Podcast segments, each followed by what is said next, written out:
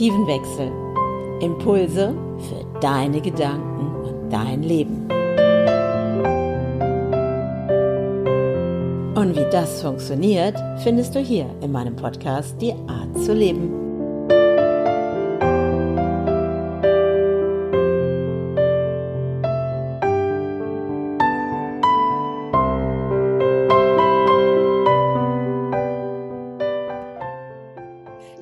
Willkommen wieder zu einer weiteren Folge von Die Art zu leben. Und heute geht es um die Blickrichtung.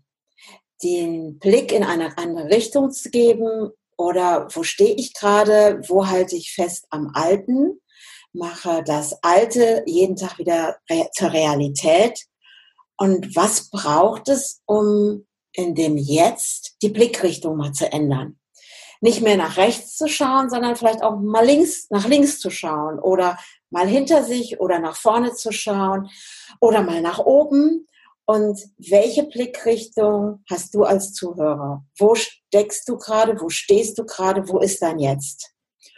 Und diesen Moment, wenn sich Dinge verändern, ist es auch so, dass wir unsere Blickrichtung verändern. Plötzlich sehen wir Dinge, die wir vorher gar nicht wahrgenommen haben, weil sich unser Fokus verändert und wir laden dann Dinge in unser Leben ein, was ganz neue Möglichkeiten zeigt, die wir vorher vielleicht noch gar nicht gesehen haben, weil wir die Blickrichtung in diese Richtung noch nicht gegeben haben. Und ich habe heute wieder einen Gast bei mir. Freue ich mich immer wieder drüber.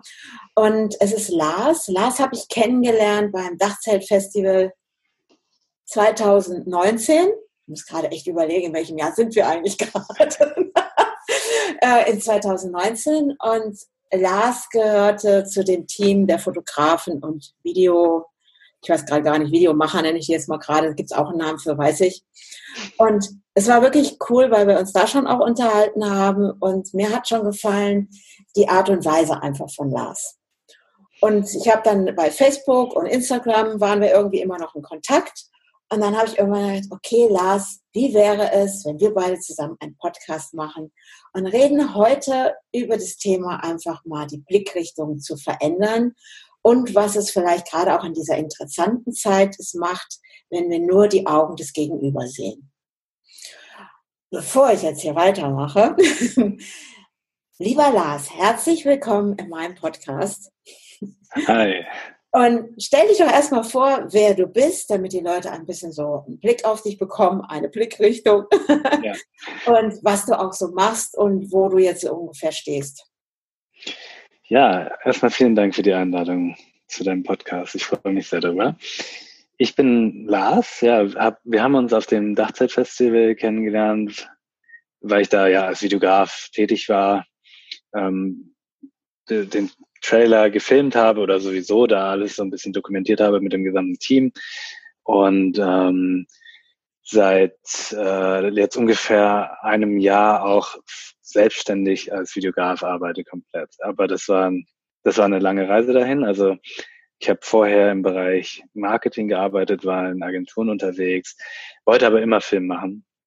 Und genau, bin jetzt Filmemacher seit einem Jahr und habe selber für mich so ein bisschen diesen Fokus gelegt auf, ich nenne das Spiritual Filmmaking. Also ich ähm, möchte Filme machen, die einen, wenn es geht, also einen spirituellen Hintergrund haben, ähm, ob das jetzt Meditation, Workshops, Events und so weiter sind. Äh, genau. Oder Podcasts auch, schneide ich auch. Und äh, in diesem Bereich äh, ja, etabliere ich mich gerade so ein bisschen. Das, das hat sich so ergeben im Laufe der Zeit. Das, das war ein Entwicklungsweg dahin. Bis letztes Jahr wusste ich nicht mal, dass ich, dass es sozusagen diese Nische gibt. Ähm, aber ich habe immer so mehr und mehr gemerkt, dass wenn du Filmemacher bist und wenn Leute zum Beispiel meditieren, dass du da eine ganz besondere Art brauchst zu filmen ja, da bin ich gelandet. Aber ich komme eigentlich aus einer ganz anderen Richtung, wie gesagt, ganz knallhartes Marketing. Das ist so das eine, was mich beschreibt. Wir fangen ja immer sehr gerne an, uns beruflich zu beschreiben. Ne? Auf der anderen Seite bin ich sonst, ich versuche es mal kurz zu machen. Ich, ich bin so ein Reisenerd, ich liebe es zu reisen. Ähm, ich liebe es, neue Sachen auszuprobieren, ob Podcasts, Instagram, whatever, alles möglich. Also ich versuche gerne immer Sachen auszuprobieren und zu gucken, wie es funktioniert. Ähm, ich liebe es zu meditieren. Ich habe letztes Jahr eine Gong Meditationsausbildung gemacht und spiele jetzt Gong. Das heißt, diese spirituelle Richtung zieht mich eh schon immer an. Und eigentlich würde ich so sagen, grundlegend mag ich das Thema, oder übergeordnet ist in meinem Leben so dieses Thema Offenheit. Ich liebe es, offen zu sein und einfach zu gucken, was kommt. Und damit irgendwas zu machen. Ja, und jetzt als ähm, Videograf, stell dir vor, du hast jetzt so einen Film deines Lebens und du spulst mal bitte zurück. Drückst auf die Taste, spul mal zurück und geh doch nochmal an ja. diesen Moment, wo du im Marketingbereich unterwegs warst. Für mich fühlte sich das vorhin schon sehr schwer an. So. Und wir mhm. wollen gar nicht erzählen, so wie Marketing, bla, sondern eher, wie war damals dein Gefühl, deine Emotionen und wo war das dieser Moment, wo du plötzlich gesagt hast, oh, jetzt muss ich meine Blickrichtung verändern. Das funktioniert so nicht mehr. Wie ging es dir damals? Und wo mhm. war dieser Moment, ne, dieser Bam, wo es plötzlich gesagt hat, oh, jetzt geht's in die Richtung? Oder war es mehr so ein schleichender Prozess? So, Zeitlupe. Ja. Ich weiß auch nicht, wie ich drin. Ja, ja. Ich, also wenn ich so zurückspule, also das zieht eigentlich schon mein gesamtes Leben. Also ich weiß, dass ich immer in dem Bereich filmen wollte. Ich wollte immer, also mich haben immer Bilder inspiriert, Videos, Leute, die was gemacht haben, irgendwie die Kamera und da irgendwas gezeigt haben, ne? was, was man anschaut und denkt, boah, das fasziniert mich, das bewegt mich. Also vor allem, es bewegt mich und deswegen auch bewegt Bild ne? und eine, eine Botschaft transportieren, die, die inspirierend ist. Das war etwas, was mich immer fasziniert hat. Und gleichzeitig wusste ich, wusste ich damals, also das war mein Glaubenssatz, dass ich das nicht machen kann, weil ich das nicht gelernt habe. Ähm, das war schon nach dem Abitur so, dass ich ähm, äh, überlegt habe, ja, gehe ich an eine Filmhochschule oder nicht? Und eigentlich musst du schon fast Filmemacher sein, um dich für Filmhochschulen zu bewerben. Du musst ja schon zig Sachen einreichen. Ja, du musst deine Mappe abgeben. Aber ich hatte nichts. Aber ich wusste, dass mich das interessiert. Aber ich habe ich hab gar keinen Film gehabt, den ich hätte zeigen können. Und somit habe ich was anderes studiert, Informationswissenschaft damals. Und ich habe mir so ein bisschen so meinen Weg kreiert, indem ich dann damals angefangen habe, privat so hier einen Film, da einen Film zu machen, mit einer alten Kamera noch von meiner Mutter, weiß ich, wo noch auf CD aufgenommen wurde. Ähm, und da musste ich immer die Filme von CD übertragen. Meine Computer sind permanent abgestürzt, weil die mit dieser Datenmenge, das ging alles noch gar nicht. Man konnte gar nicht so einfach Filme machen. Das ist 2008, 2009 so gewesen nach dem Abitur. Ja, und deswegen dachte ich immer, ich, ich könnte da nicht rein. Und somit, wie gesagt, habe ich mich mal so durch diesen andersrum reingeschlichen und bin dann irgendwann nach dem Studium in Marketingagenturen gelandet, die mir zumindest so einen Weg in die Richtung gegeben haben. Das heißt, äh, da waren dann Kunden, die betreut werden mussten. In der ersten Agentur war es hauptsächlich Social Media Marketing. Da wurde kaum Video gemacht, aber immer wenn irgendwas gefilmt werden konnte, konnte ich da schon mich so einbringen. Und die zweite Agentur dann in meiner Berufstätigkeit nach dem Studium war eine Videoagentur. Und da war ich froh, dass es sowas gibt, weil die sich wirklich komplett auf Video fokussiert haben. Und ich konnte dann sozusagen irgendwie anfangen, was mit Film richtig beruflich zu machen, war aber nur Berater, das heißt Kamera, Schnitt, all das konnte ich nicht machen, weil ich sozusagen kein, ähm, ja, das nicht gelernt hatte. Ähm, aber ich war schon in diesem Bereich Film. So. Und du hast eben gefragt, wie, wie war das, wie ist das mit dieser Schwere? Ja, was da aber mit zusammenhängt, ist, ich habe sehr, sehr schnell gemerkt, dass das vielleicht von beruflich oder von der Tätigkeit das ist, aber nicht vom Sinn und der Botschaft. Also das, was ich ursprünglich mal gewollt habe, nämlich eine Botschaft, ein etwas Inspirierendes transportieren, war da nicht vorhanden, sondern es ging um knallhartes Marketing, du musstest Überstunden leisten, du musstest immer den Kunden befriedigen und du musstest vor allem irgendwie verkaufen. Und eine Zeit lang konnte ich das mit mir vereinbaren, aber es gab so einen Punkt, da wusste ich einfach, nee, das, das ergibt keinen Sinn mehr für mich. Und es gibt einen, einen Punkt zum Beispiel, das war so, ich habe ein, ein großes Unternehmen da gearbeitet, die ähm, äh, Werbung für Tierfutter gemacht haben, aber Massentierfutter. So.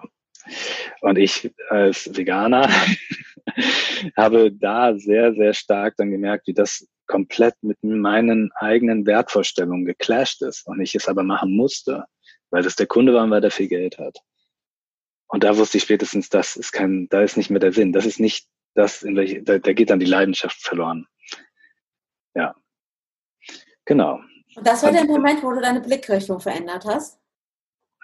Das war der Moment, wo ich, ich habe es schon vorher gemerkt, aber vorher habe ich es mir eingeredet, dass ich, dass das wichtig ist für meinen Weg, weil ich dadurch lerne, lerne, lerne. Es gab schon einen Moment vorher, also eigentlich sagen wir mal ein paar Monate, nachdem ich da war, wo mein bester Kumpel zu mir gesagt hat, ähm, die Menschen, die ähm, Waffen produzieren und diese verkaufen, sagen auch, dass sie nicht am Krieg beteiligt sind, sondern sie produzieren das ja nur. Und das war der Moment, wo ich so, aber es ist mein bester Kumpel so und der, der kann, der sagt mir sehr gerne ganz klar seine Meinung und ich habe damals so gesagt, ja, ich mache Filme, aber ich bin ja, ich mache ja nicht das Produkt, ich mache nur den Film. Dass natürlich diese Filme das Produkt promoten, das habe ich mir schön geredet. Aber ich wollte halt auf dieses, ich war halt froh, dass ich was mit Kameras machen konnte und überlegen konnte, wie schneidet, wie wird das dann geschnitten und wie wird das Konzept gemacht. Aber das hat sich in mir eingepflanzt und ich habe mehr und mehr gemerkt, mit jedem Projekt, was gegen meine inneren Werte sprach, dass das dann doch stimmte. Ich sage, dass ich nicht die am Krieg beteiligt bin, aber an der Produktion dieser Sachen schon. Ja, und, und dann kommt die Wahrheit, ne? Dann, wenn, wenn wir dann ganz tief in uns hineingucken. Es ist ja wirklich so dieses, was du äh, vorher gesagt hast, ähm, sich in, also ich sage mal, einfach in diese richtige Richtung zu bewegen. Und manchmal gehen wir auch Umwege.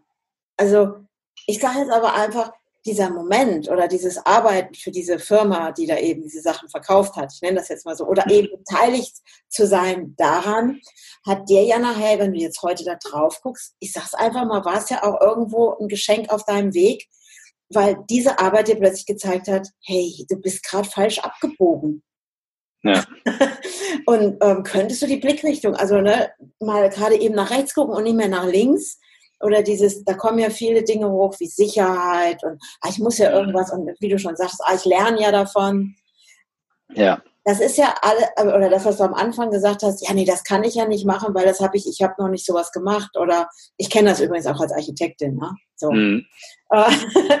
und und dann auf einmal plötzlich wieder bei sich anzukommen, weil darum geht es ja im Endeffekt. Ja. Weil es geht um diese Blickrichtung nicht mehr im Außen, sondern plötzlich wieder auf sich zu schauen. Wo stehe ich da gerade? Ich sag mal, auch dein Freund, der gibt dir Botschaften von außen, ey, das mit dem Krieg und so. Und du denkst so, mhm. naja, komm, ich red's mir noch ein bisschen ein. Ja. und aber dann ich habe das aber auch gebraucht. Also ich muss sagen, ich habe diesen Weg tatsächlich auch gebraucht. Ähm, das sage ich auch gerne, dieses, dass ich jetzt selber meine eigenen Filme mache und mir aussuchen kann, in welche Richtung ich das machen möchte, liegt daran, dass ich auch durch eine harte Schule da gegangen bin und da viel gelernt habe und in, innerhalb dieser Sicherheit sozusagen des, der Agentur, dieses Deckels sozusagen, mich ausprobieren konnte, ähm, Budgets zur Verfügung bekommen hatte, mit denen solche Projekte umgesetzt werden konnten, Erfahrungen sammeln konnte und auch Fehler machen durfte. Mhm. Ja, also all diese Sachen erstmal in einem, ich sag mal, geschützten Rahmen. Ähm, es gab da auch zu dem Zeitpunkt noch keine Agenturen, wo du sagst, die machen nur nachhaltige Filme oder so. Jetzt gibt es langsam Agenturen, die sich, hier in Hamburg auch, die sich darauf äh, fokussieren, ähm, nachhaltig, nachhaltige Werbeagentur zum Beispiel. So. Das mhm. wäre natürlich schön gewesen, wenn ich da direkt hätte einsteigen können, aber ich brauchte erstmal diesen anderen Weg und es gab es da noch nicht. Das, viel davon baut sich jetzt gerade mehr und mehr auf. Ne? Die ganzen nachhaltigen Firmen, die kommen, für die man gerne was machen könnte. Und so, ne? Das ist sowas, wo, wo ich sage, das steht wieder zu meinen inneren Werten. Erstmal musste ich durch diese harte Schule.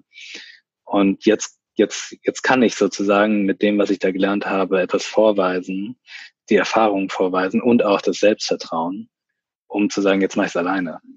Mhm. Das ist ja auch ein Blickwechsel, Blickwechsel oder ein Perspektivwechsel, den du erstmal haben musst. Ja. Ich glaube, das ist einfach nicht im Widerstand zu sein, ich sag mal, wie mit unseren Schatten oder sowas. Ne? So, oder sondern dieses ah, Hadern damit, boah, jetzt habe ich für die gearbeitet, obwohl ich ja ne, Vegetarier oder vegan bin und boah, nee, jetzt habe ich das gemacht, ich habe das unterstützt. Wir könnten jetzt auch voll da so, boah, du böse. Ja. Aber eher das zu sehen, ja, du hast das gebraucht, weil es braucht, also ich sehe das so, ich habe auch einiges erlebt in meinem Leben und ich sehe es heute wirklich aus dieser Perspektive, wirklich, ich habe es eben auch gebraucht, um mich daraus zu entwickeln. Ja. Das ist so, als ich sag mal wieder Löwenzahn, keine Ahnung, wie ich jetzt mal wieder auf den Löwenzahn komme. Der Löwenzahn lässt sich auch nicht davon beeindrucken. Ne? Dann ist irgendwo eine Straße asphaltiert, irgendwann fahren keine Menschen mehr drüber und doch kämpft er sich dann wieder durch diesen Asphalt. Er hat einfach mhm. mal abgewartet, so ungefähr. Ah ja, sie sind alle weg. Und man darf bei ihm ja auch nicht vergessen, er hat tiefe Wurzeln. Und wenn wir das jetzt auf uns übertragen, wir haben auch tiefe Wurzeln. Und wenn wir uns denen wieder bewusst werden, diesen Perspektivenwechsel dorthin zu bringen und einfach mhm. zu sehen, wow, ich kann mich auch mal durch so eine Schicht durcharbeiten, kämpfen, wie wir das ja. sehen wollen. Und wie genial ist das, wenn wir uns oben dann wieder entfalten können und können sogar einen Prozess mitmachen von, ich sag mal, von der gelben Blüte nachher zur Pusteblume zu werden und diese Ideen, die wir haben, wirklich beim nächsten Windhauch wirklich rauszutragen. Mein Gott, werde ich wieder philosophisch. und einfach zu sagen, hey, guck mal, das bin ich. Ja. Weil das, was nicht verloren geht, sind diese tiefen Wurzeln in uns, die wir haben, die in dieser Verbundenheit sind mit dem, was wir in Wahrheit sind. Ja, genau. Also ich sehe das ganz genauso und ich denke, dass dieses, ob es jetzt Schattenseite oder wie auch immer ist, ich glaube, dass damit es einen Perspektivwechsel geben kann, müssen wir halt leider Dinge erleben, hinfliegen, Schicksalsschläge haben oder uns überhaupt nicht wohlfühlen, wie es dann bei mir dann irgendwann war, um dann zu sagen, okay, das ist doch nicht das, was ich will, ich ändere das jetzt. Ne, da, oft kommt das ja aus so einem, aus einer Not heraus oder aus einem es ist schon gut, dass man, wenn man innerlich vorbereitet ist, sag ich mal so, ich war auch innerlich vorbereitet, dann in die Selbstständigkeit zu springen. Ich habe das lange für mich auch immer wieder versucht, so aufzubauen im Hintergrund. Äh, der, der letzte Sprung in die Selbstständigkeit war dann schon aus der Not heraus, weil alles kollabiert ist im Außen sozusagen. Also weil ich unglaublich einen unglaublichen Workload hatte und merkt, äh, gemerkt habe, das geht so nicht weiter und war richtig, bam, jetzt hier raus.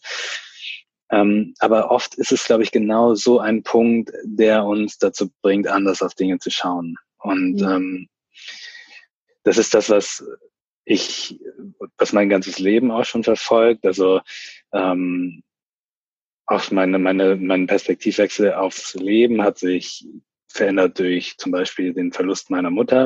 Also dadurch ist ganz, ganz viel nochmal passiert. Das ist jetzt äh, vier Jahre her und in diesen vier Jahren hat sich alles bei mir nochmal umgekrempelt. Da ist überhaupt dieses, da habe ich, in diesen vier Jahren ist auch mein Berufsstart stattgefunden. Also all das war auch da drinne, aber gleichzeitig auch dieses, okay, ähm, jetzt ist es vielleicht auch an der Zeit, mich noch mehr mit mir selbst zu beschäftigen, bestimmte Themen in mir anzugehen, mich anzuschauen. So dass viele Dinge, die ich da lange in mir getragen hatte, habe ich erst dann wirklich nochmal angeguckt. Weil ich gemerkt habe, wenn ich das jetzt nicht mache, unter diesen Umständen, ähm, dann könnte was schiefgehen. Also mhm. wir hatten da auch schon vorher darüber gesprochen. Also ich bin jetzt auch fast vier Jahre in therapeutischer Behandlung. Ich wusste vorher schon die ganze Zeit, dass ich das immer mal machen möchte, weil die Diagnose meiner Mutter, also meine Mutter hatte Plast, äh, also hatte Knochenmarkkrebs, das heißt, es war ein Krebs, der ähm, sehr viele Jahre präsent war. Also sieben, acht Jahre fast. Ja, war uns Kindern klar, dass etwas passieren könnte. Mhm. Also wir wollten es nicht aussprechen, aber uns war klar, dass wir unsere Mutter verlieren.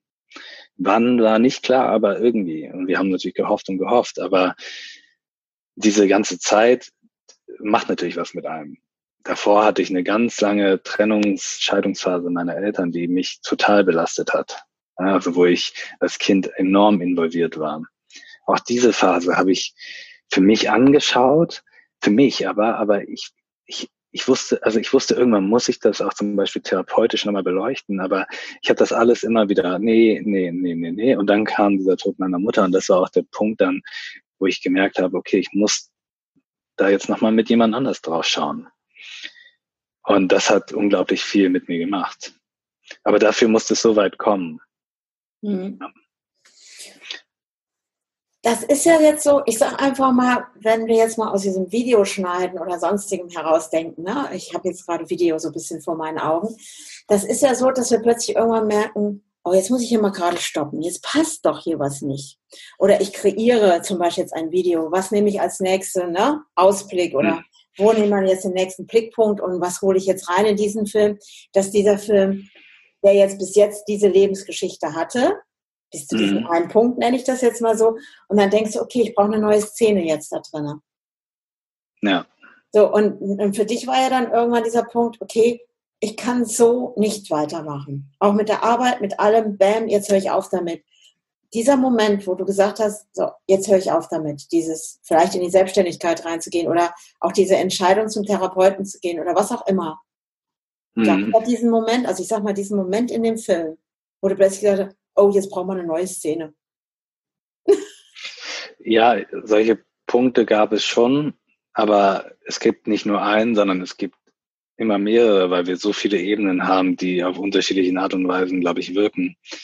Also ich sage mal so, diese Job und jetzt wechsle ich das nochmal, war eine auch eine tiefe, aber trotzdem, ich sag mal, trotzdem etwas oberflächlichere Ebene, um sie als, als jetzt dieses, ich gehe zum Therapeuten und ich, ich arbeite da in der Tiefe an mir. Also ich glaube, es gibt so verschiedene Ebenen und deswegen auch auf jedem, jeder Ebene verschiedene Punkte, wo uns das klar wird, jetzt ändere ich was.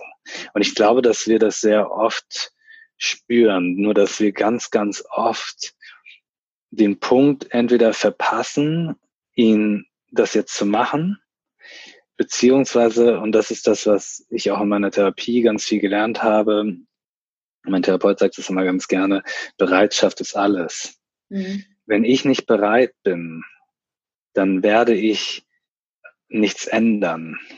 Und manchmal kriegen wir das gezeigt und gezeigt und gezeigt und gezeigt. Und es ist dann unsere Wahl auch und unsere Bereitschaft und alles ist trotzdem auch immer folgerichtig. Das heißt, zu bestimmten Punkten können wir noch nicht in die Selbstständigkeit springen. Ich war vorher an jedem anderen Punkt noch nicht bereit. Und jetzt rückblickend auch auf dieses letzte Jahr nur geschaut, war das der exakt perfekte Zeitpunkt. Es hm. hätte keinen besseren Zeitpunkt gegeben. Ja, das heißt, es ist dann auch immer der richtige Punkt.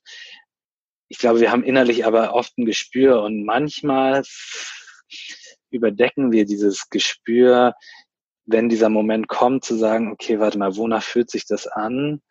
Ja, gucke ich mir da, weil wenn du eine Perspektive wechseln willst, musst du dir das anschauen. Wenn du mhm. wegguckst, dann kannst du die Perspektive nicht wechseln. Das heißt, mhm. gucke ich mir das an, fühle ich an und dann kann ich immer noch sagen, jetzt bin ich bereit, jetzt bin ich noch nicht bereit.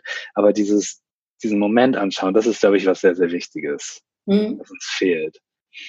Also ich habe da so, so, so was ganz Tolles, was mich so in diesen Moment bringt. Wenn, ich sage immer, mein Verstand wieder unterwegs ist ne, und kreiert sich irgendwas, ist ja auch immer sehr, sehr spannend, was der alles kann.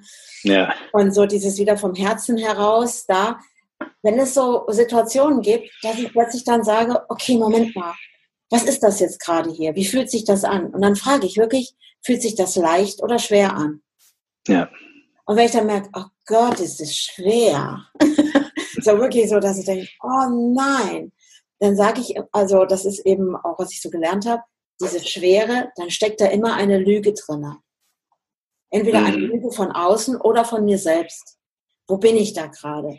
Wenn sich etwas leicht anfühlt, dann weiß ich, ja, das ist es. Das, ah ja, Chaka, da ist mein richtiger Weg. Und überall, wo so diese Schwere da ist, und dann auch mal zu fragen, okay, wem gehört denn dieses Gefühl gerade? Gehört das wirklich mir? Hm. jemand anderem oder etwas anderem. Das etwas ist dann das Kollektiv oder die Erde oder sowas. Ne? Ja. Und dann merkst du manchmal, äh, das gehört mir ja gar nicht. Weil es ja. geht ganz schnell. Und dann, ich hatte das letztens noch, da, da war es ein Gefühl und dann habe ich gedacht, Moment mal, was ist das? Und dann habe ich echt gefragt, okay, wie ist das jetzt gerade schwer? Oh, ich denke, oh, es ist so schwer. Hm. Und dann kam so dieser Moment, wo ich dachte, okay, wem gehört das denn? Und dann habe ich festgemerkt, wow, gehört meiner Schwester. Das ist mhm. etwas, was ich ihr abgekauft habe. Und dann habe ich, also das ist eben auf dieser mentalen Ebene, spiegelt ja. auf der mentalen Ebene und sende das einfach mit vollem Bewusstsein zurück an den Absender. Ja. Und das ist so wie im Coaching, sage ich immer, wenn ich einen Ball habe und der ist jetzt voller Probleme von mir und ich werfe dir den zu und du fängst ihn auf. Ja. Hey, Gott, jetzt habe ich die Probleme von Andrea. ja. Das machen wir unbewusst ganz oft und dann plötzlich sitzen ja. wir in etwas drin, wo wir gar nicht hin wollten oder oh, jetzt machen wir den Film für den und den und warum mache ich das Ganze überhaupt hier und oh nein, ich muss ja und dann reden wir uns das irgendwie ein und das ist ja alles in Ordnung und ich kann ja nicht. Bis wir irgendwann merken, sag mal, der Ball, den ich da gerade in der Hand halte, gehört der überhaupt mir? Ja. Und dann mal zu schauen, oh, der gehört jemand anderem, dann werf ihn zurück. Werf ihn einfach zurück. Und beim nächsten Mal, wenn einer so den Ball wieder zuwirft, du könntest ja auch mal die Arme auseinandernehmen und sagen, oh, da von meine Füße ist gerade ein Ball gefallen. Ja. Und vielleicht mit dem Fuß so leicht zurückkicken mit Freude, weil es ist manchmal, wir nehmen den anderen das weg. Ja. Weil die brauchen das ja für sich, um sich zu entwickeln. Hey, wir müssen nicht der Auffangbecken für alle sein. Ja. Und es ist so, die Phasen, die du da so erlebt hast, auch mit deiner Mutter, weil das einfach über so einen echt wahnsinnig langen Zeitraum auch gegangen ist. Und, und dann kommen ja auch die Sätze von außen, dieses, ah, das ist ja jetzt auch Erleichterung und deine Mutter hat es geschafft. Also ich sage das jetzt einfach mal so, weil ich kann mir das mhm. gut vorstellen. Ne? Und dieses, ah, jetzt hat sie es hinter sich und hat jetzt Frieden und all diese interessanten Sachen. Ja. Aber niemand fragt dann immer die Angehörigen, wie es ihnen damit gerade geht. Ja. Ist es denn wirklich so? Weil derjenige, der gegangen ist, ja klar, der hat diesen Körper jetzt verlassen. Klar ist es leichter. Ich sage das jetzt mal so. Und, aber zurück bleibt Schwere. Und da einfach manchmal zu schauen, gehört es überhaupt mir oder jemand anderem? Und wenn es mir gehört ist und dann eben, wie du sagst, dann einfach zu schauen, okay, was macht das gerade mit mir? Und wo ja. schneidet es dich auch von deiner Freude ab? Dieses, weil für mich ist das Wichtigste in meinem Leben ist einfach so diese Freude, mein Freudenkonto aufzufüllen. Ja. Mit allem, was ich tue, was ich da mache und auch dieses so Videos zu machen zum Beispiel, da äh, Menschen zu zeigen, hey, guck mal, du kannst es auch mal aus dem Blickwinkel sehen. Schau mal, wenn ich das so und so zusammenschneide, schau mal, was es mit der Person gegenüber macht, die sich nachher selber in ihrem, vielleicht in dem Film, den du gerade über sie drehst, was macht das mit der Person? Ja. Und das ist ja auch eine ganz irre Aufgabe, sage ich jetzt mal, auch gerade im spirituellen Sinne, wo die Menschen plötzlich sich selber über das, wie du sie siehst, aus dem Blickwinkel der Kamera. Mhm. Hast du diese Erlebnisse schon gehabt, dass Leute da, ja, ich gibt ja auch so Leute, oh, film mich bloß nicht, oh nein, du zeigst ja mein Innerstes, nein. wie ist das für dich? Weil du hast ja dich für die Selbstständigkeit entschieden. Ja. Ich gehe davon aus, dass diese Freude bei dir dadurch auch immer größer wird, weil wenn Leute begeistert sind von deinem Film, wie ist das ja. dann? Dann jubelst du, oder? Oder sagst ja. Oh nein, ich muss den nächsten machen, oh, ich mag noch nicht genug. ja, ich meine, das ist ein anderer Glaubenssatz, den ich trotzdem auch habe. Also ich will schon immer weitermachen. Ja. Weiter, mehr und so weiter. Das ist eine Sache, die äh, ich in mir trage, aber das ist eine ähm, ja, das ist eine Eigenschaft von mir, die ich auch schon analysiert habe, die ich auch in einem Coaching hatte und die sozusagen grundlegend auch zu meiner trotzdem, ich sag mal, disziplinierten Arbeitsweise beiträgt. Also ich habe, ich weiß nicht, ob du das kennst, es gibt diesen Gallup-Test, das ist ein Stärkentest. Ja, meine, kenn ich. Ja, meine erste Stärke ist halt Wettbewerbsorientierung. Ja. Ja, bedeutet, ähm, wenn man das im negativen Kontext sieht, dann bedeutet das, oh, man vergleicht sich immer und mhm. Ist immer nur dabei zu schauen, werde ich besser, wie kann ich andere schlagen und so weiter. Äh, in diesem Test geht es aber darum, dass, dass immer das Positive gewinnen wird. Das bedeutet, ich schaue, wie machen andere. Ich werde dadurch angespornt. Also wenn jemand besser ist, wenn jemand mehr macht und so weiter, dann ist es nicht etwas, was mich zurückhält, wo ich denke, boah, keine Lust mehr, sondern es ist immer für mich, okay, ich will das Level erreichen, ich will genauso viel schaffen, ich, ich will machen. Und das ist, wenn man das transformiert, dann kannst du es sehr positiv sehen. Du musst nur immer aufpassen, weil jede positive Eigenschaft hat halt diese negative Schattenseite, wenn ich es jetzt mal, wo ich dann in dieses Dauerproduktion und nie zufrieden. Das ist die Schattenseite davon, nie zufrieden werden. Aber ich habe diesen Anteil ganz stark in mir natürlich. Deswegen, wenn du jetzt sagst, immer weitermachen, tri nicht triggert, aber holt das direkt in mir hervor, ja, äh, so oder so habe ich das trotzdem.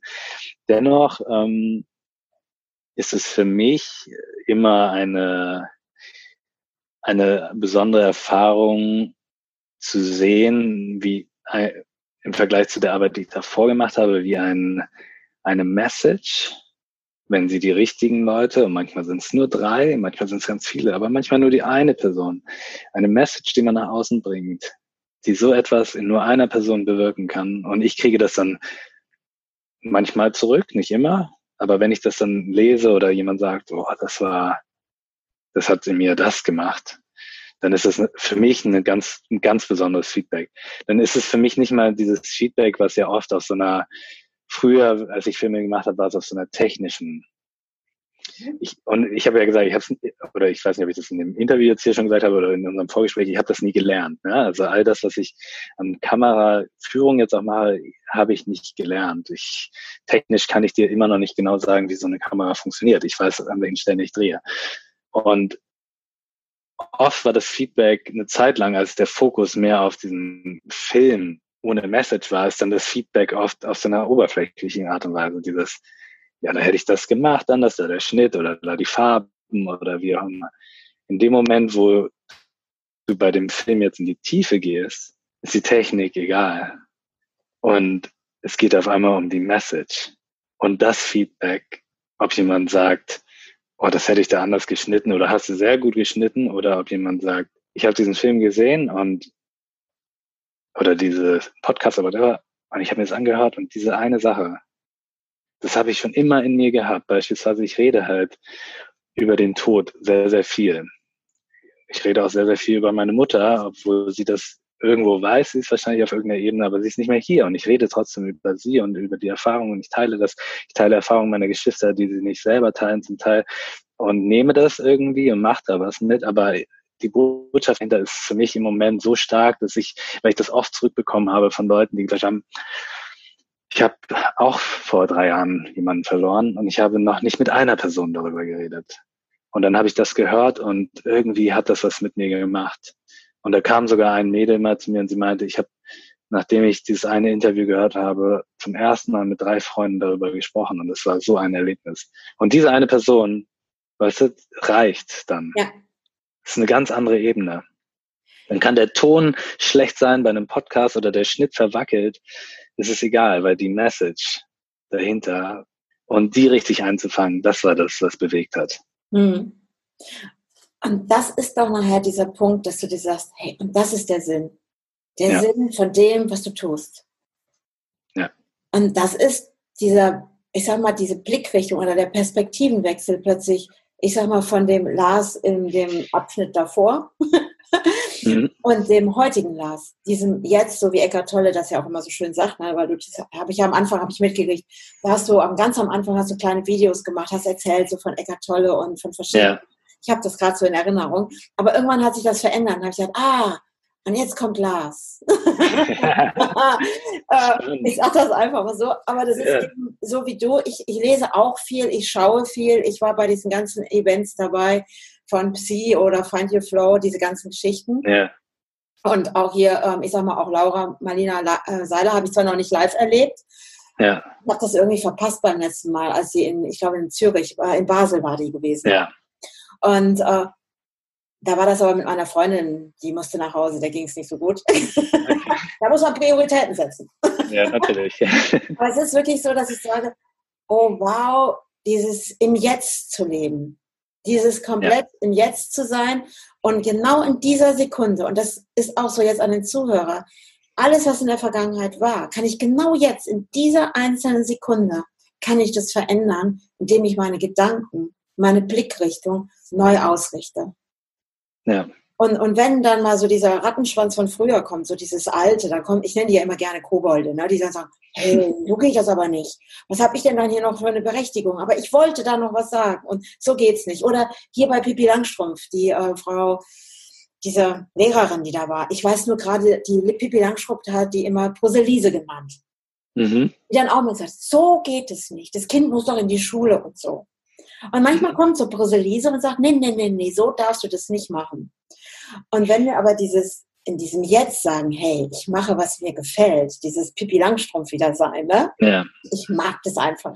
Ich finde Astrid Lindgren einfach großartig mit ihren mhm. Sachen.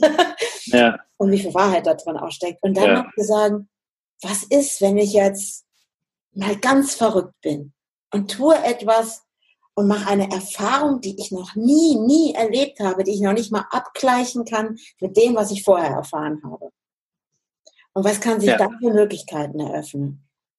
Ja, es gibt auch dieses Zitat von Pippi Langstrumpf, das hat Lars Ahmed hat das neulich mal gesagt, und das geht nicht mit meinem Kopf raus. Und zwar hat er zitiert und sie sagt, ich bin mir ganz sicher, dass ich das kann, denn ich habe es noch nie gemacht. Ja, genau. Das und dieser cool, Fluss ne? alleine, ne? Ja. Das ist auch so, überleg mal.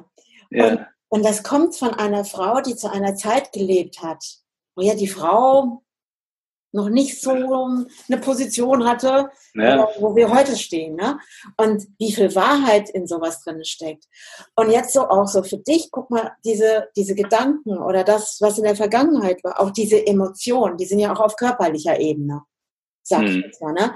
Da haben wir ja auch vorhin und du hast ja plötzlich diesen Weg auch zum Beispiel gefunden, nicht nur deine Videos zu machen, sondern okay, wie finde ich zu mir zurück? Und ja. zum Beispiel diese Gong-Meditation angefangen.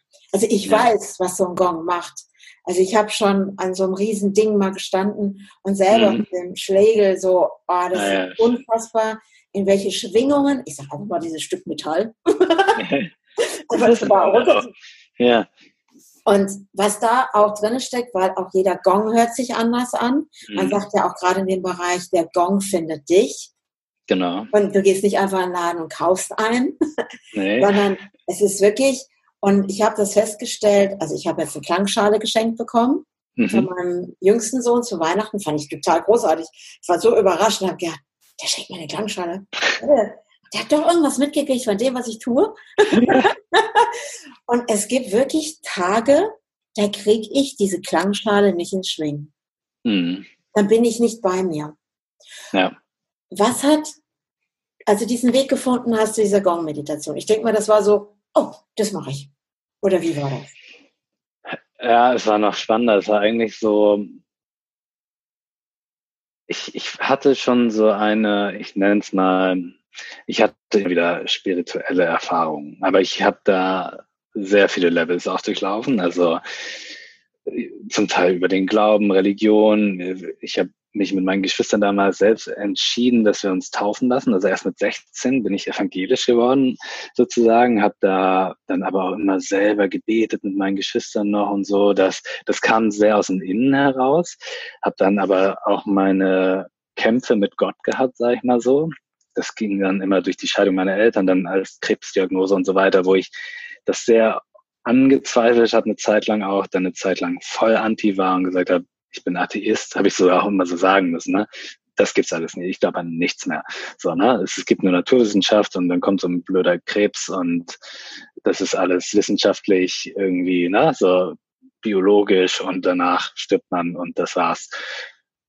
Und bin dann aber kurz bevor meine Mutter gestorben ist, wieder so ein bisschen in die Richtung gekommen, habe wieder angefangen, ich sag mal, Kontakt aufzunehmen und bin da auch schon so ein bisschen auf diesem Yoga-Weg gewesen.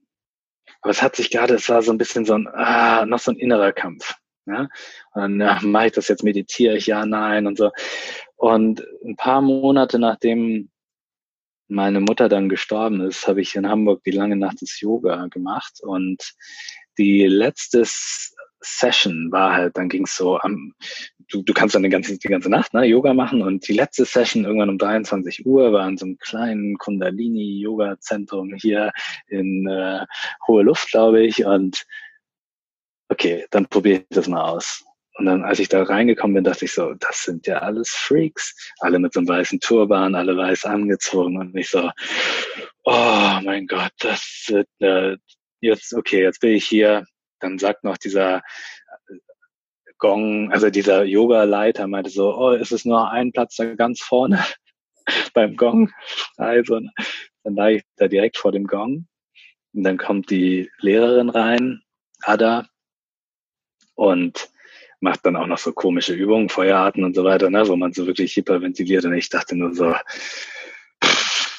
das bringt mich gerade an meine mentale Grenze, weil ich das gerade alles total komisch finde und diese Übung finde ich auch total weird. Und meditieren war ich eh so, hat nicht immer geklappt. Und dann spielte den Gong und die hat mich von dieser Erde durch das ganze Universum geschossen. Ich wusste nicht mehr, wo ich bin. Ich wusste nicht mehr, was passiert. Ich habe, ich bin aus meinem Körper raus. Mein ganzer Körper hat vibriert. Ich war in, ich habe auch ängstliche Zustände gespürt. Ich habe, also ich, es hat sich wirklich so angefühlt, als würde ich durch Planeten schießen. Also so hat es sich mir angefühlt. Ich war, ich war irgendwo anders. Und ich bin zurückgekommen und ich dachte nur so, wow, das hat gerade irgendetwas mit mir gemacht. Und ich kann nicht genau sagen, was. Und für mich als einer, der auch durch den Tod meiner Mutter und durch diese Erlebnisse immer in diesen starken Kontrollieren ist, immer dieses und auch dieses, wo ich mich dann mir dann eingeredet habe, alles ist wissenschaftlich oder whatever, ne, dieses Festhalten und selbst da, wo man nicht mehr kann, habe ich noch versucht, an Dingen festzuhalten, zum ersten Mal so richtig ins Loslassen zu gehen, hinlegen. Man liegt da und macht nichts. Und der Gong macht das mit dir das war eine neue Erfahrung für mich. Surrendering, ne? Also mhm. hier bin ich. Und vielleicht ist es auch manchmal gut, an manchen Stellen abzugeben, weil wenn du immer kontrollierst, und das war auch so bei meiner Selbstständigkeit, so dieses, dass ich ganz lange kontrolliert habe und vorher, bevor ich gesprungen bin und immer einen Weg gesucht habe und festhalten an, so muss es sein, als ich dann gesagt habe, nicht lass los und ich gucke mal, was passiert ich bin von meinem Job nicht in den nächsten gesprungen oder nicht direkt in meine Selbstständigkeit. Ich bin gesprungen und habe losgelassen, habe geguckt, was passiert und bin gefallen und hatte Unsicherheit und habe keine Aufträge gehabt und nichts. Ich wusste erstmal gar nichts. Aber dieses Gefühl auszuhalten, loszulassen, mal abzugeben, das war etwas ganz Besonderes, was ich dadurch erst, glaube ich, für mich gelernt habe durch den Gong. Und drei Jahre später, also das war vor vier Jahren sozusagen, als meine Mutter gekommen ist, und letztes Jahr, also das ist zweieinhalb Jahre später sein, habe ich mich dann entschieden, diese Ausbildung selbst zu machen, auch bei genau dieser, exakt dieser Lehrerin Ada, halt hier in Hamburg. Und äh, sie ist eine große Mentorin für mich ja, an sich, ihr, ihr Wesen einfach. Und ähm, das hat mich auch, das hat mich so stark dahin gezogen. Selbst da war es wieder so, ich habe so, ich habe hin und her überlegt, mache ich das, mache ich das nicht, du musst den Gong kaufen, du machst ein Jahr lang eine Ausbildung und so weiter. Und einen Tag, bevor ich mich entscheiden musste, bin ich mit dem Fahrrad durch Hamburg gefahren und wirklich ungelogen, an drei Stellen stand irgendwas mit Gong. Also ich bin an einem an einem äh, Shop vorbeigefahren, wo was mit Gong stand. Dann bin ich an der Kung-Fu-Schule vorbeigefahren, oder so, die aber irgendwie mit Gong hieß, also Gong Fu oder sowas. Ganz groß, ne? So, also es war einfach ein Riesenschild, Gong. Und ich war einfach so, okay, warte mal, das, das ist jetzt nicht irgendwie, ne? Ja, und deswegen habe ich, also nicht deswegen, aber ich habe es dann gemacht und es war eine ein Jahr lang sozusagen jetzt eine Reise und auch der Gong hat mich ausgesucht, genau das ist passiert. Wir sind da in eine Schmiede gefahren sozusagen. Und es ist der Hammer, ja. Also der Gong zerlegt dich und setzt dich wieder zusammen. Auf einer ganz anderen Ebene. Das ist jetzt total geil. Das ist jetzt gerade total geil. Ich höre ja auch gerade mir oder ich schaue mir oder höre oder wie man das jetzt auch immer sehen mag, mir ja gerade diese zwölf Tage ähm, an von Dr. Joe Dispenza, was gerade mhm. sie auch ist. Und das passt total zusammen. Dieses in die andere, in diese Energieebene zu gehen. Weg ja. aus diesem Materiellen, aus dieser Materie, aus diesem Körper und wirklich, und wie cool ist das, dass ein Gongschlag deine komplette Perspektive verändert hat, auf dein Leben auch. Und ich glaube, dass so ganz tief innen drinne dieses ja, innere Kind, ach, das ist mir eigentlich dieser, ich sag mal, das innen drinne, was und vielleicht auch der Spirit in uns ist, ja. Das, weil wir das ja alle sind. Wir sind ja auch Seele. Also die sucht sich das. Die sucht ja. das. Und, und wenn wir es nicht kapieren, dann haut das Leben einfach das so hin, ey, Gong hier und Gong da und du hast es immer noch nicht kapiert, dann kriegst du noch einen Gong. Ja. und wenn wir Kung Fu heißt, also Gong Fu. Ja. Ja. Und das ist wirklich, das ist auch meine Erfahrung. Wenn ich hm. denke, wo ich damals mit meinen Kindern stand, weil Scheidung kenne ich ja nun mal, ne? Ja. Und ähm, wie sich das heute entwickelt hat, wo auch meine Jungs heute stehen. Und ich weiß diesen Moment, also das war für mich zum Beispiel so ein Moment, weil diese Scheidung sich so hingezogen hat, weil es wurde über alles gestritten, unfassbar, alles diesen materiellen Quatsch, ne? Ja, ja, genau. Und es war wirklich ein Morgen, da saß die Richterin da und das war, also ich glaube, es war auch mein Glück, sag ich jetzt mal. Oder mhm. ich habe sie auch gewählt, kreiert, wie auch immer wir das sehen möchten. Und sie war eben auch hochschwanger. Und ich hatte, die hatte das Gefühl, die wollte das jetzt auch abschließen, weil sie ja eben dann, ne? Und sie sagte, wissen Sie was, ich bin heute Morgen wach geworden und habe beschlossen, es ist heute ein guter Tag, Sie heute zu scheiden. Und ich saß da und ich war so aufgeregt in dem Moment. Mein Anwalt musste mich echt so ruhig, provozieren nicht die andere Seite. Und als ich das ausgesprochen habe, ich wäre fast vom Stuhl gesprungen und habe nur gedacht, boah, und jetzt bin ich frei. Ja. Und das ist verrückt. Weil im Endeffekt sind wir frei. Wir lassen uns nur vom Außen plötzlich anketten oder wir sind in so einem System drin.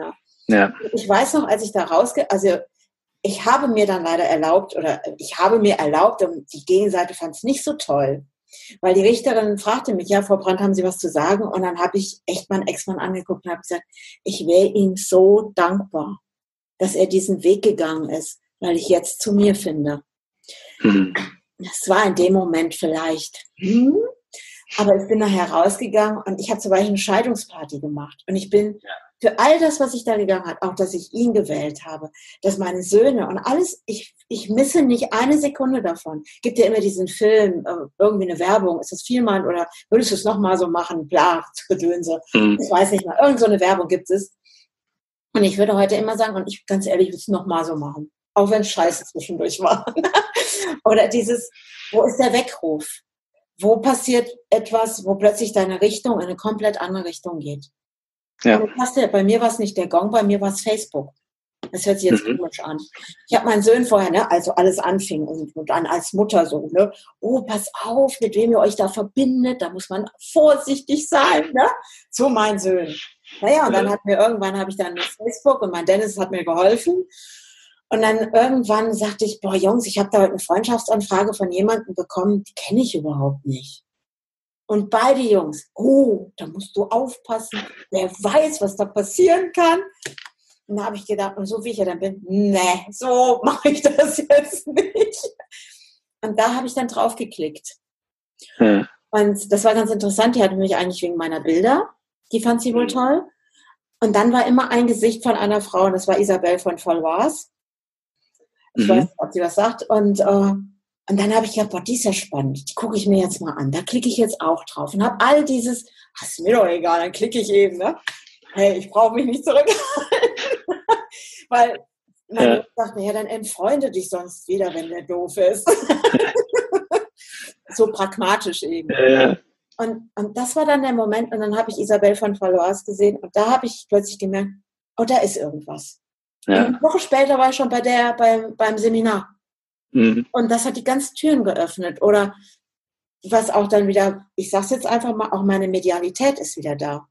Das, was mhm. schon immer früher da war oder was im Coaching mhm. immer schon da war. Und ich plötzlich gesagt habe zu jemandem, ja, aber guck doch mal, die Tante von dir, die mit diesem Blümchenbluse und die und die. Und guck mal, die hat dir doch das und das gesagt. Und irgendwann haben die Leute am Ende gesagt, du kennst sie doch gar nicht, Andrea, die ist doch schon lange tot. Mhm. Und, ja. und das ist so etwas, sich zu öffnen für das, was schon längst in dir drin ist. Du brauchst genau. gar nicht mehr zu suchen. Es ist schon da. Du musst nur einfach diesen Weckruf kriegen. Ich nenne das jetzt mal so einfach so. so oder manchmal kriegst du es auch in die Ohren geschlagen. Ja. Das ist einfach die Wahl, die jeder für sich trifft. Ja. Bis du wach wirst und plötzlich denkst, ich könnte mal nach links gucken. Das hat übrigens Smokey gesagt in einem meiner Podcasts, wo ich den interviewt habe übrigens. Mhm. Der sagte, er war an irgendeinem Strand, ich glaube Costa Rica oder ach, irgendwo. Und er sagte, und ich hatte keinen Cent mehr in der Tasche.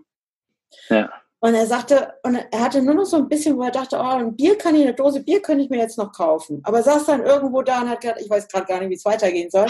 Und hat plötzlich nicht nach links geguckt, sondern er sagte, er hat plötzlich nach hinten rechts geschaut. Ja. Und da war eine Bar. Dann ist er da hingegangen, hat sich seine Dose Bier geholt und hat dann gefragt, sag mal, habt ihr einen Job für mich? Ja. in der nächsten Sekunde hatte er einen Job. Er hat einfach die Blickrichtung verändert. Ja. Und das ist es. Wow. Oder dieses in die Selbstständigkeit. Ich bin selbstständig. Ich kann gar nicht anders. Ja. Ich habe das jetzt zwei Jahre ausprobiert, wissen die Zuhörer, die schon dabei sind. Ich war ja nochmal als Architektin tätig. Okay, ja. Interessante Zeit, habe viel gelernt, habe viel mitgenommen, aber dieses zu springen, ich bin jetzt 58. Ja. Scheißegal. Da male ich einfach Pippi Langstrumpf und tue das, was mir gefällt. Ja. Ich bin eben wieder selbstständig. Und das Tolle ist, dann machen sich Türen auf, wo du überhaupt nicht mitrechnest. Und dann machst du plötzlich Podcasts, Dinge, die ich auch nicht gelernt habe. Oder ja. wie wir beide jetzt zusammenkommen, wo jetzt die ganze Zeit in meinem Kopf schon was rumschwirrt. Hm. ja. auch so Ideen, ich bin ja auch so wie du, aber dann ist hier noch eine ja. Idee oder da eine Idee. Oder ich sag mal jetzt, ich habe ein Video gesehen, kann ich ja ruhig sagen, von Laura Marlina Seiler. Mhm. Ähm, das war der letzte, glaube ich, wo es darum, sie aus verschiedenen Positionen gefilmt und mit Text unten drunter und sie erzählt etwas. Und ich habe gedacht, schau mal, wie cool ist das denn? Einfach mhm. sie darzustellen, wer sie ist und einfach auch eine Message rüberzubringen. Ich weiß nicht, ob du dahinter steckst. Meinst du das Wundervideo? Ja, ich glaube ja. Ja, das habe ich gemacht. Ja, das habe ich mir schon fast gedacht. Fühlte sich so an.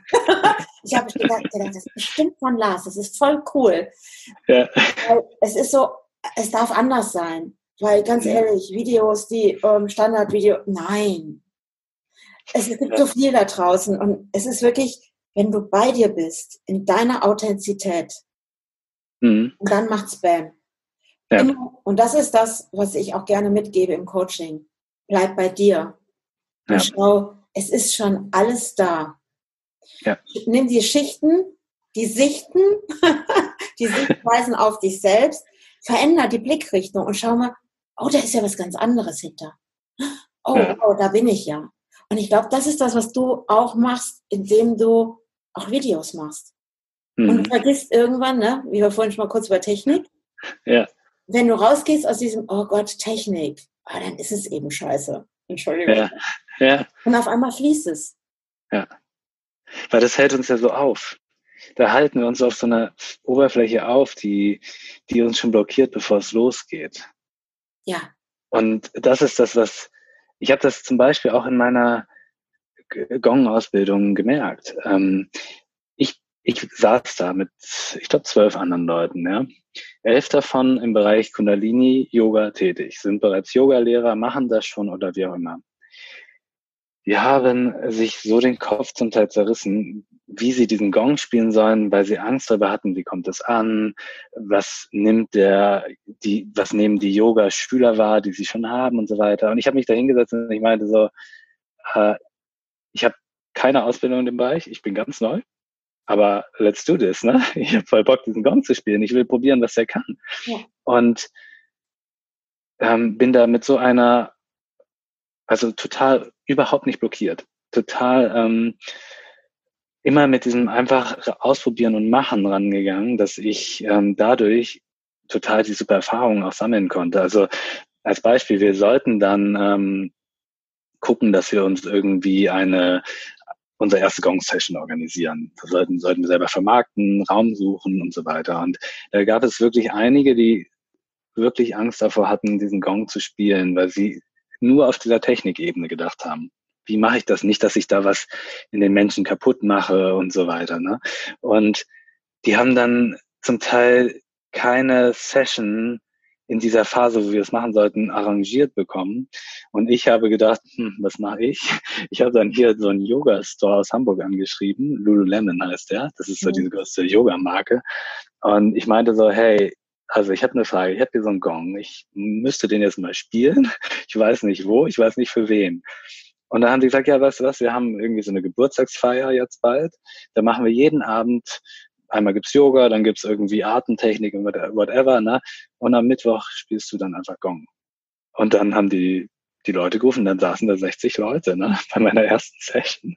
Ich habe die zum Teil noch nie gesehen, da waren auch Freunde bei, das war sehr schön, aber ich habe dann einfach gespielt und überhaupt nicht darüber nachgedacht. Und ich glaube, da habe ich ganz, ganz viel gemerkt, dieses wie, wenn du, wenn du mehr über diese Technik nachdenkst und über das, was was da oben ist, dann kannst du nicht so in die Tiefe gehen, weil du dich selber aufhältst, weil du immer dir selbst am Ende im Weg stehst. Ja. Das ist total cool, finde ich gerade. Das ist nämlich genau das. Das ist es ja auch, was ist jetzt gerade auch in dieser interessanten Zeit, nenne ich das ja gerne. Ähm, was ist, wenn plötzlich Dinge wegfallen im Außen, weil das Außen ja. so laut ist? Und was passiert jetzt gerade auch für Familien zu Hause, für die Menschen, die alleine zu Hause sitzen? Was passiert da gerade? Ja. Ich sage einfach mal, die werden gerade alle auf sich selbst zurückgeworfen oder sie lenken sich ab. Ja. Aber ich glaube, die Baumärkte sind auch irgendwann oder die Häuser sind renoviert irgendwann. ja. Und ich sage einfach mal, was macht das mit uns? Und auch diese Zeit ist ein Weckruf, genauso wie es für dich Weckruf gab in anderen Phasen des Lebens. Und es gibt immer Momente, die einen sind größer, die anderen sind kleiner. Aber wie du schon gerade sagtest, so, es gibt, der Perfektionismus kann zu uns sehr gut im Wege stehen, mhm. es richtig zu machen, es richtig zu machen, bloß nichts falsch zu machen, wunderschöne Glaubenssätze aus der Kindheit. Ja.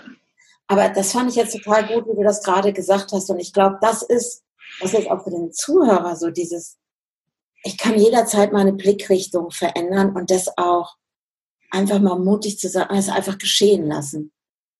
Ohne ja. den Kopf zu machen. Einfach sagen, oh, wo geht's denn? Ah, ich rufe da mal an. Oh, hier sitzen da 60 Leute. Oh, ja gut, okay, dann, dann spiele ich eben mal. Ja. Was würdest du dem Zuhörer mitgeben, dass er sagt, in diesem Jetzt zu sagen, ja, ich gehe einen neuen Weg, oder ich sag, verändere die Blickrichtung auf mich selbst, Perspektiven wechseln. Was würdest du mitgeben dem Zuhörer? Mhm. Also ich fand vorhin spannend, dass du gesagt hast, etwas fühlt sich leicht oder schwer an. Der Moment, den diese Weckrufe, die wir kriegen, die kommen.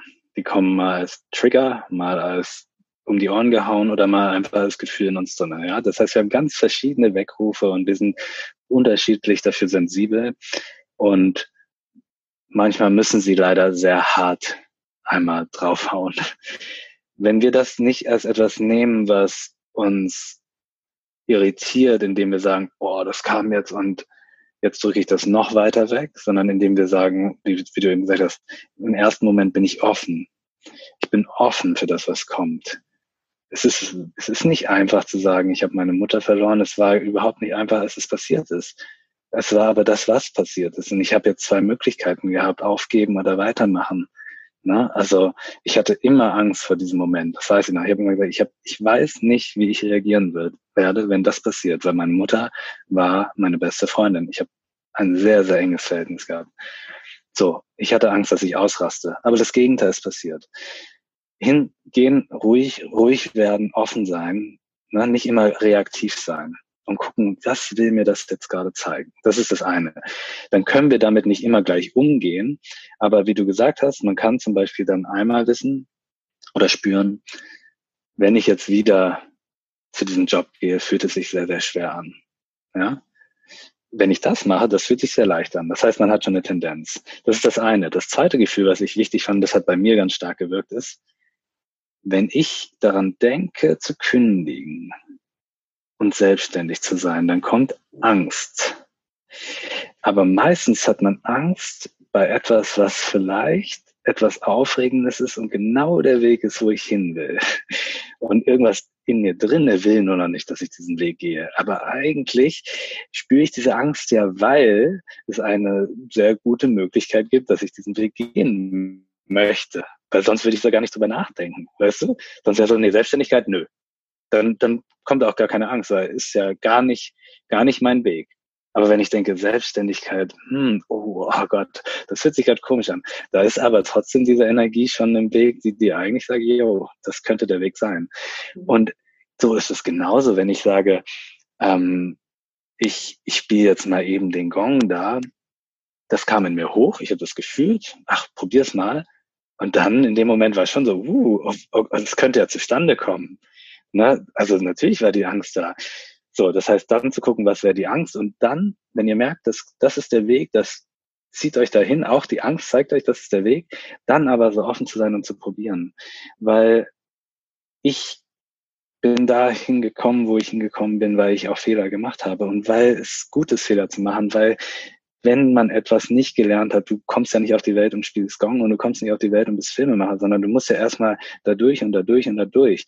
Und das ist die Schule. Und dann zu sagen, okay, ich probiere das. Und selbst wenn diese 60 Leute gesagt hätten, und ich bin mir sicher, da waren welche bei, für die ist Sound Healing, Sounds, Gong überhaupt nichts. Viel zu laut, voll anstrengend, habe ich keinen Bock drauf. Ja, so, okay, ist halt auch gut passiert uns, wird dir passieren, passiert mir auch. Es gibt genauso Leute, die sagen, nee, der Film sieht nicht für mich, die gucken da auf eine technische Weise wieder drauf oder, oder, oder. Passiert, aber trotzdem ausprobieren und machen. Und dann den Weg gehen, gucken, funktioniert, funktioniert nicht. Dann, wenn etwas sich dann auch wieder schwerer anfühlt, dann macht man was anderes, ja, so. Aber über, um, um zu wissen, ob es schwer oder leicht ist, muss ich das erstmal ausprobieren. So, und ich glaube, das ist so das, was ich empfehlen kann. Dieses spielerische Probieren, Probieren, auch wenn man Angst hat. Angst haben wir alle, trotzdem probieren. Ja, also ich muss echt sagen, ich danke dir für diesen wertvollen Podcast, für unser Gespräch. Und dem Zuhörer kann ich einfach nur äh, einfach jetzt mal an die Hand geben. Verändere deine Blickrichtung und spring mal rein in das Unbekannte. Tu es ja. einfach. Ja, ich sag schon mal Tschüss. Ja. Vielen Dank. Danke, danke.